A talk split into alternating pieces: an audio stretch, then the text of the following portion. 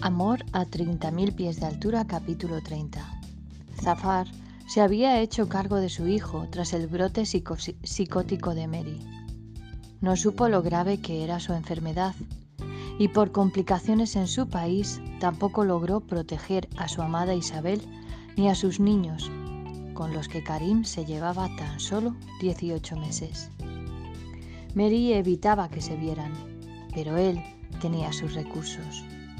Llamaba a Karim al colegio, quedaban clandestinamente y trataba de protegerle.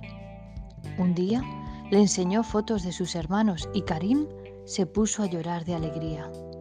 Ya no estaba solo en el mundo. Zafar no esperaba esa reacción. Lo lógico hubiera sido que Karim tuviera celos o envidia, pero su corazón era un auténtico tesoro que le demostraba lo mal padre y pareja que había sido siempre.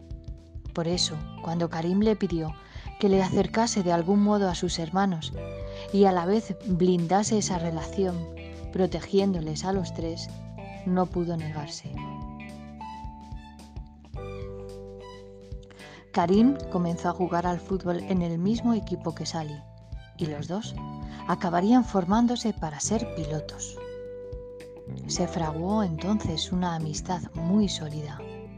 Se llamaban hermano entre ellos. Fátima ayudaba en lo que podía. La mujer temía la reacción de Amina, que tenía un carácter muy parecido al de un volcán en erupción. Solo Frank y la dulce Rachel podrían serenarla cuando se enterara de la verdad.